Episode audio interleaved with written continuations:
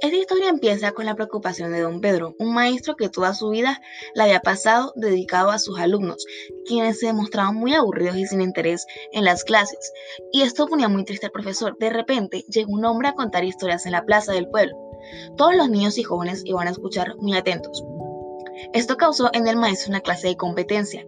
El maestro decide recuperar a sus alumnos, poniendo su vida en riesgo al ser mordido por una serpiente. El narrador le salva la vida a don Pedro y basado en este acontecimiento recuerda una historia, del mejor pintor de flores del mundo, Francisco Javier Matis, un niño campesino de 9 años del siglo XVIII, que con su talento logró hacer parte de la expedición botánica. Su historia, que no fue fácil por su indisciplina, sirvió como un ejemplo de vida para aquellos jóvenes del pueblo. Todos los estudiantes y el profesor, muy agradecidos con el viejo contador de historias Anselmo Libreros, le organizaron una despedida. Este continuó su vida del pueblo en un pueblo en pueblo, contando sus historias y compartiendo eh, a las personas su gran conocimiento.